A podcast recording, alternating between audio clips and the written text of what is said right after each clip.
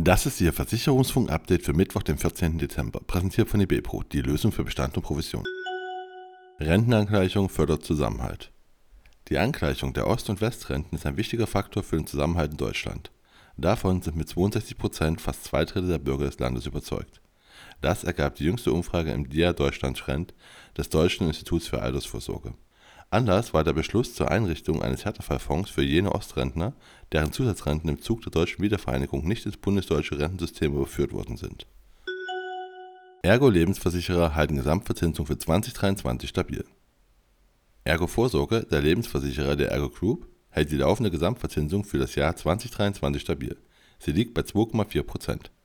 Auch bei den beiden für die traditionellen klassischen Lebensversicherungsprodukte zuständigen Gesellschaften Ergo Leben und Victoria Leben gibt es keine Veränderung bei der Gesamtverzinsung im Vergleich zum Vorjahr (2,1 Prozent).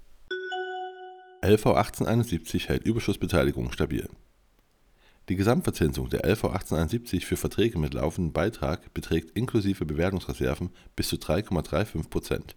Die laufende Verzinsung liegt im kommenden Jahr unverändert bei 2,4 Prozent 0,25% Rechnungszins plus 2,15% Zinsdividende für Neuverträge ab 1. Januar 2023. Die hinzukommenden Leistungen aus Schlussüberschussanteilen und Bewertungsreserven liegen bei bis zu 0,95% für Verträge gegen laufende Beitragszahlung bzw. 0,65% für Verträge gegen Einmalbeitrag. Die Überschussbeteiligung für Einmalbeiträge im Neugeschäft wird angehoben, das gilt auch für Bestandsverträge. Gotha trotz Inflation und Rezessionssorgen. Für das Jahr 2022 wird der Gotha-Konzern Beitragseinnahmen in Höhe von voraussichtlich 4,6 Milliarden Euro verzeichnen. Dies entspricht einem Rückgang von 2,4 Prozent im Vergleich zum sehr starken Jahr 2021.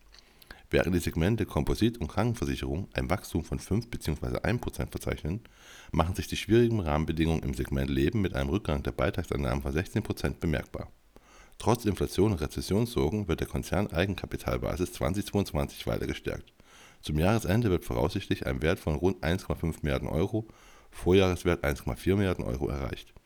Der Konzernjahresüberschuss steigt voraussichtlich um 1,1 Prozent auf 83 Millionen Euro.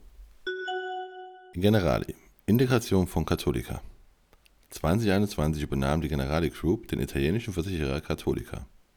Bis 2024 soll der bereinigte Nettogewinn des Kerngeschäfts von Cattolica mindestens 145 Millionen Euro betragen Gotha investiert 100 Millionen US-Dollar in Naturkapital. Ab sofort erweitert die Gotha ihr Portfolio um Investments in Naturkapital. Das erste Investment ist mit 100 Millionen US-Dollar der Natural Capital Fund. Dieser ist mit einem Zielvolumen von einer Milliarde US-Dollar einer der größten Fondskonzepte für Naturkapital. Und das war Ihr Versicherungsfunk-Update für Mittwoch, den 14. Dezember, präsentiert von eBepro, die Lösung für Bestand und Provision.